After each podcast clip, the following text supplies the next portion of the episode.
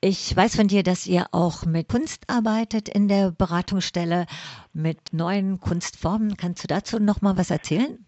Also für uns ist natürlich auch wichtig, dass wir, sage ich mal, auf gesellschaftlicher Ebene auch den Widerstand, also die positiven Widerstandsformen von Frauen gegen Gewalt unterstützen. Und da ist ein, wie ich finde, sehr, sehr tolles Projekt, das heißt Women in the Dark. Das ist eine Schweizer Künstlerin, Franziska Greber, die hat das schon in diversen anderen Ländern äh, sozusagen, also sozusagen Ausstellungen veranstaltet. Es geht darum, dass Frauen, die Gewalt erlebt haben, dass die sich ausdrucken, kreativ kreativen Ausdruck sich artikulieren können und zwar Form, dass sie Blusen, weiße Blusen sind das, mit roten Stiften bemalen, beschriften, in ihren Sprachen zeichnen, Gedichte, was immer sie mögen, dass sie das äh, sozusagen ausgestalten können. Und diese Blusen werden dann in, zum Beispiel bei uns in der Beratungsstelle gesammelt und werden, in Deutschland wird das eben hauptsächlich in Berlin und auch in Hannover gesammelt und von Projekten in Hannover von Suana und in Berlin von äh, BIC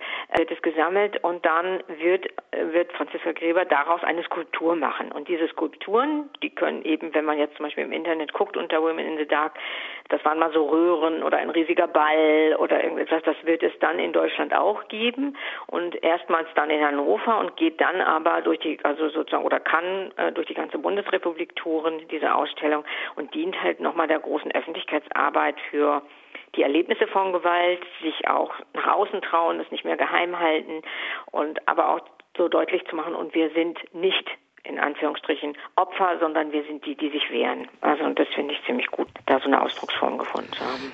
Neue Formen gegen sexualisierte Gewalt. Danke mich sehr, sehr herzlich bei dir für das Interview. Claudia Meise, Dankeschön.